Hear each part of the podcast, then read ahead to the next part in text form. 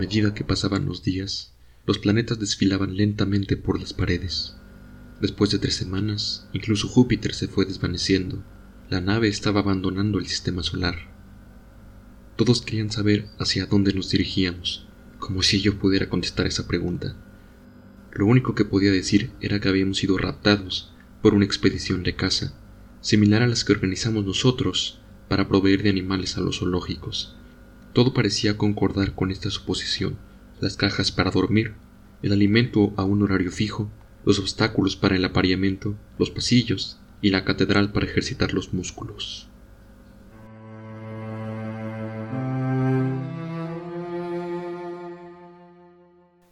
La puerta del castillo se abre, pero no hay nadie atrás. Despiertas en un lugar desconocido, sin saber cómo llegaste allí. Así empiezan muchas de las historias que nos cautivan. Todas nos quitan el sueño o nos causan pesadillas. Pero ¿qué hay detrás?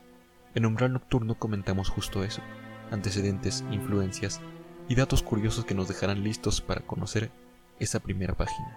Bienvenidos, visitando a Bram Stoker, entren libremente y por su propia voluntad.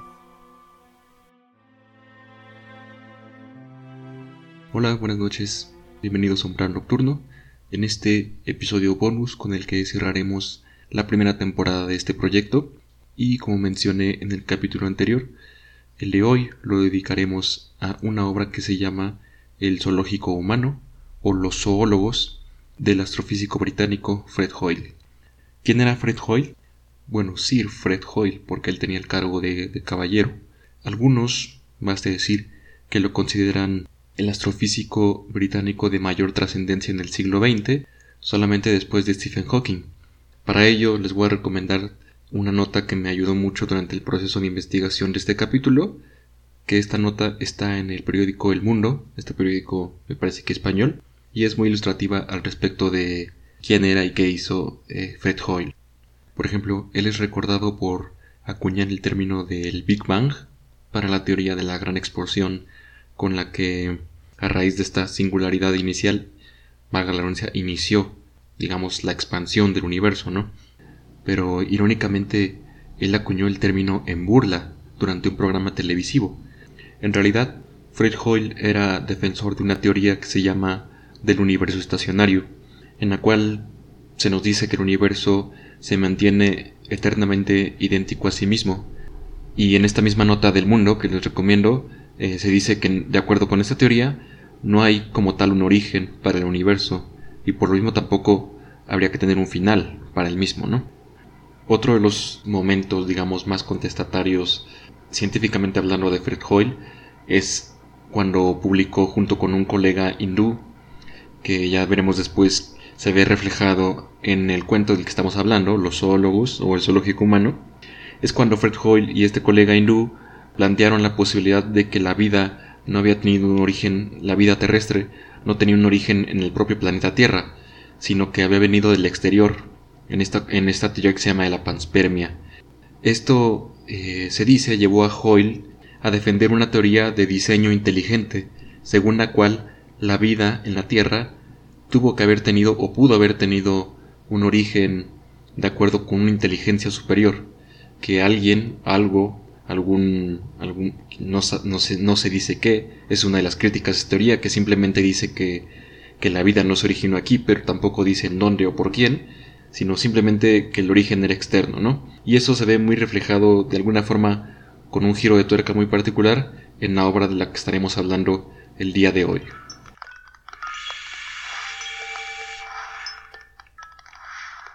Luego de esta pausa, hay que comentar ahora sí de qué va este cuento largo o una poquito una novela corta de Fred Hoyle. Y bueno, para comentar este aspecto, voy a recapitular un poco por qué elegí esta esta historia para cerrar la primera temporada de Umbral Nocturno. Eh, sucede que hace poco, bueno, hace ya unos meses, eh, en todo este tema de la pandemia, fui a, acampar con unos amigos y en, ya en la noche, en la madrugada, ya saben, cuando uno siempre termina hablando, bueno, menos en mi círculo cercano siempre terminamos hablando de fantasmas y de alienígenas y de illuminatis y de aducciones y de todo ello salió el vínculo, digamos, a este libro, a este cuento, y voy a tratar de referirlo prácticamente como lo referí en aquella ocasión a los amigos allá en este campamento. Y bueno, este cuento nos plantea, empieza con un profesor universitario del cual solo conocemos el apellido Waikombi. Y este profesor está en un año sabático y él en sus primeros días, digamos ya de este descanso, planea una excursión a una montaña de Escocia y emprende el camino.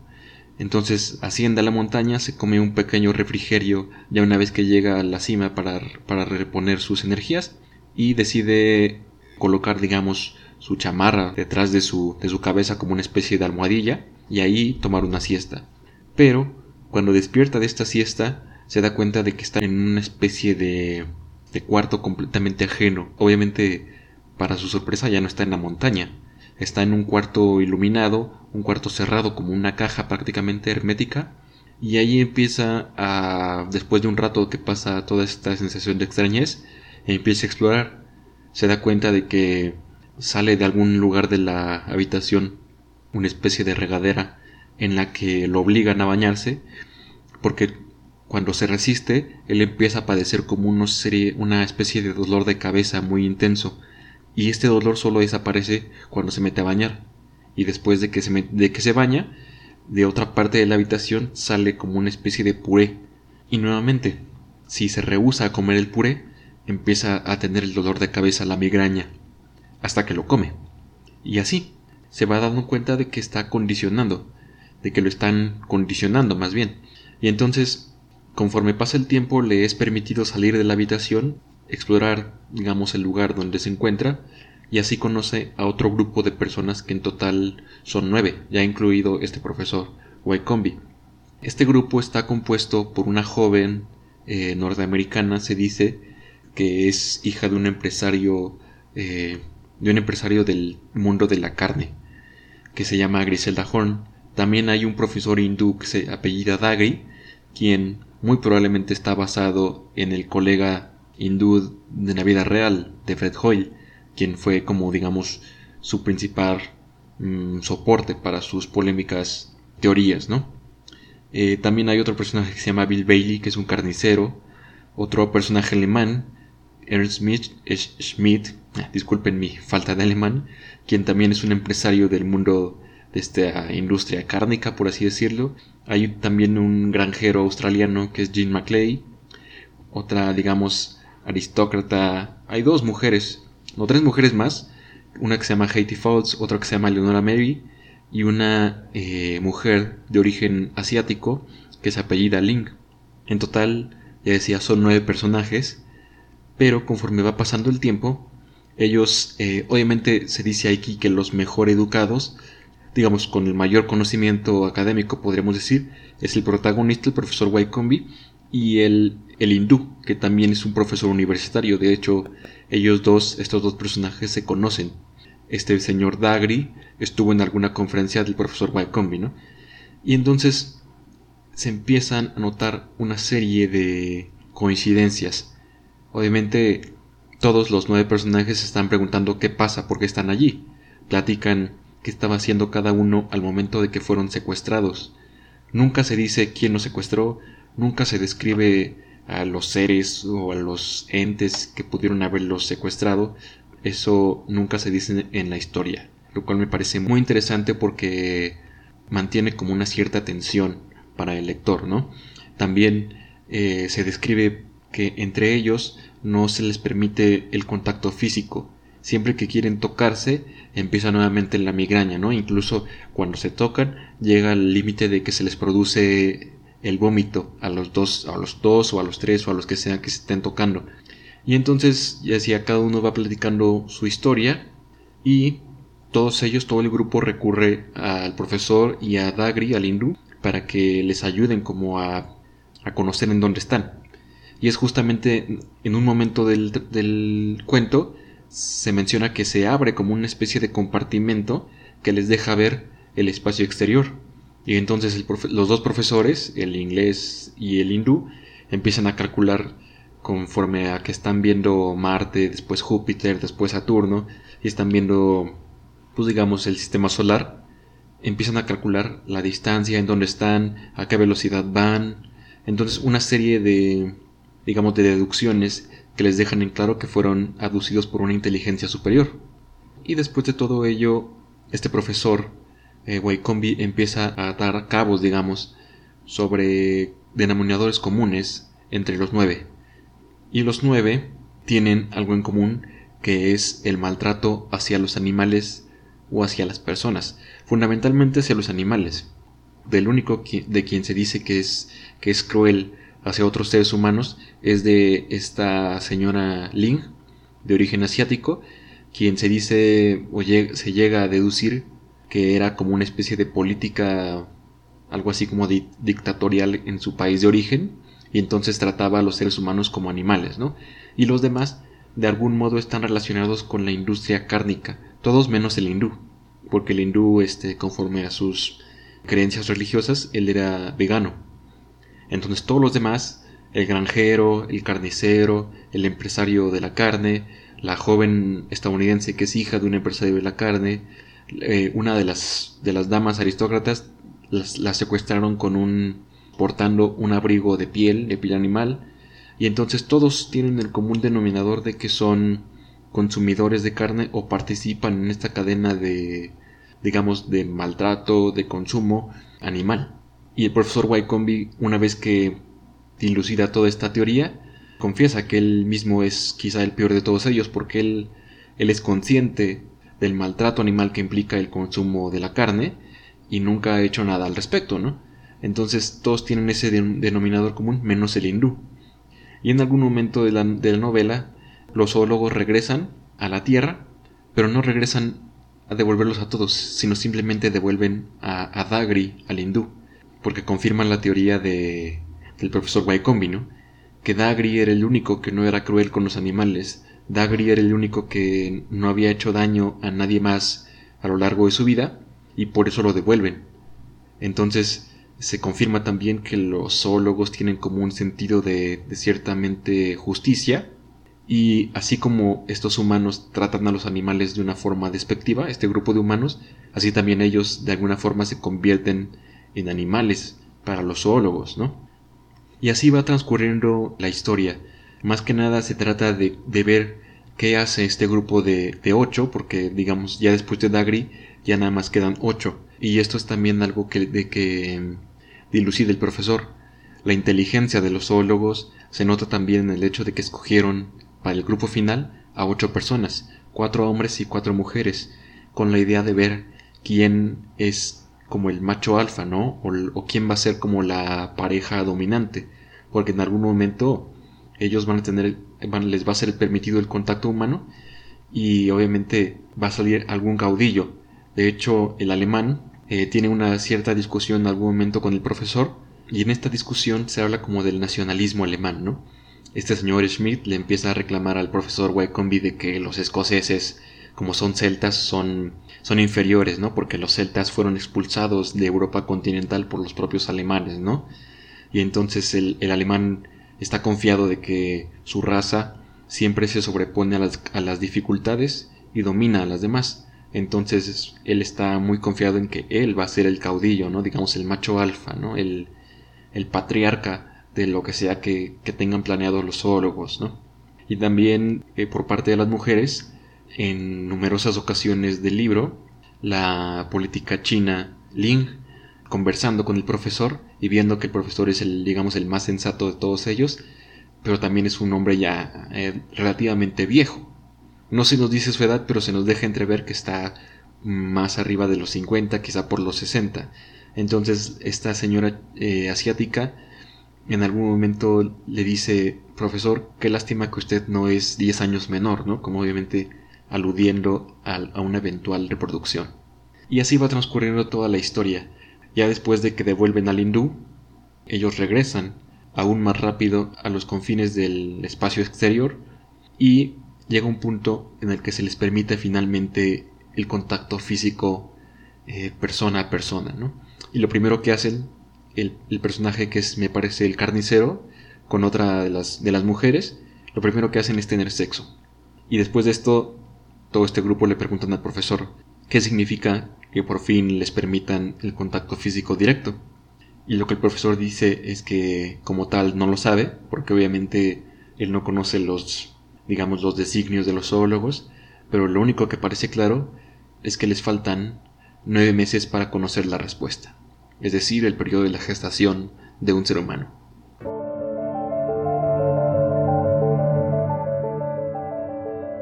Y ahí hace una pausa muy interesante el libro de Hoy, y me gustaría dejarles hasta aquí el relato porque se viene un giro de tuerca muy interesante que es tiene que ver fundamentalmente con quién o quiénes de este grupo de ocho personas se sobrepusieron a los demás, quiénes fueron, digamos, los dominantes del, digamos, del nuevo linaje, porque en efecto se habla de un, de un nuevo linaje, y yo les dejo, digamos, si les gustó como esta introducción, que esta parte final del libro la lean por ustedes mismos y me platiquen sus conclusiones, sus opiniones.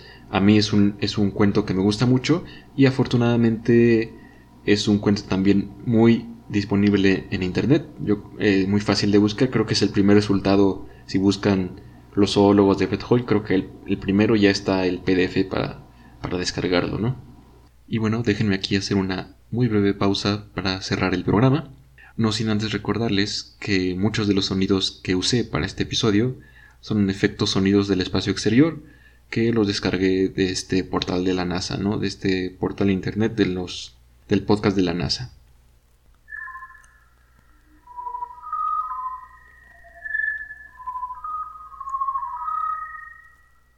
Para cerrar este programa de Umbral Nocturno, simplemente agradecerles a todos ustedes su escucha su seguimiento al proyecto, eh, su apoyo en las redes sociales y también platicarles pues, qué vendrá en una segunda y en posteriores temporadas. Tengo ya, digamos, planeados algunos episodios a futuro. Se me ocurre, por ejemplo, hacer una temporada igual de siete episodios, pero exclusivamente dedicada al diablo en la literatura del siglo XIX. Cómo se le representaba al diablo, qué cuentos lo abordan, cómo se estudiaba el diablo, qué se creía del diablo en aquella época, etcétera, etcétera, ¿no? Es un personaje, eh, porque, bueno, lo abordaré desde la literatura, no desde la teología ni, ni digamos, de la filosofía, sino simplemente desde, desde sus representaciones literarias.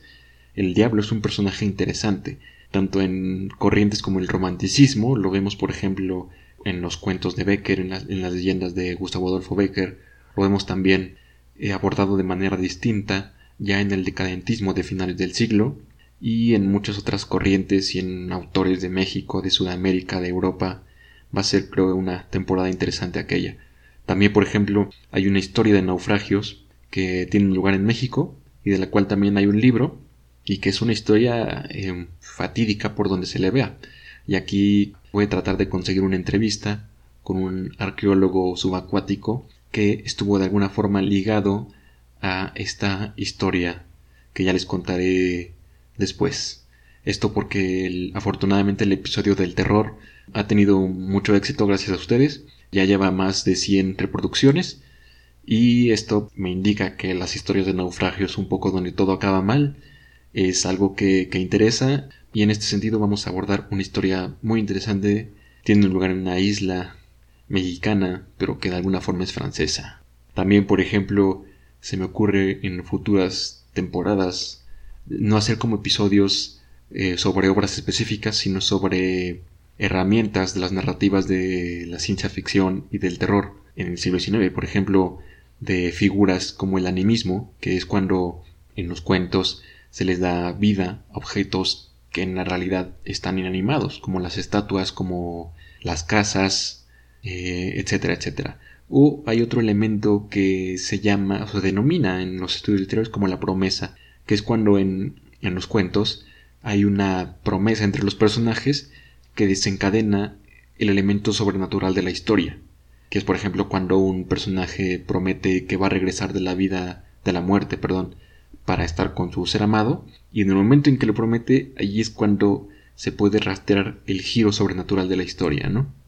Creo que vienen cosas muy interesantes y los invito a estar pendientes y a colaborar fundamentalmente.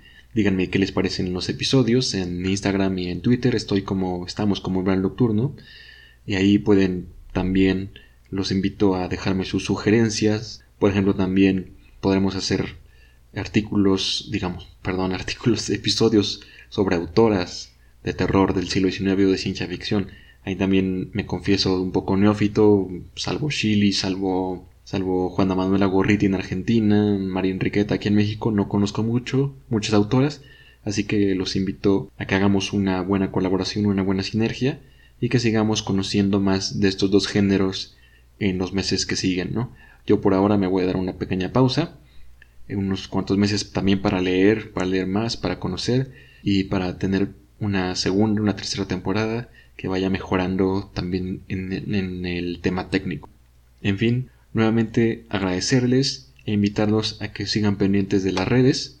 Eh, si bien no va a haber podcast en unos en un mes, quizá dos, sí, sí me aseguraré de estar nutriendo el Twitter y el Instagram con contenidos tanto sobre lo que va a venir como lo que ya está en línea también para que volvamos, eh, si así lo gustan, a los capítulos anteriores. Sin más, por tercera vez les agradezco y les invito a leer esta obra de Fred Hoyle, que ya, ya verán el final es impactante. Sin nada más que decir, les deseo muy buena noche y felices lecturas y feliz año 2021 que todos creo que podemos coincidir en que esperamos que esté mucho mejor que este 2020. Muy buena noche y muy buen cierre de año.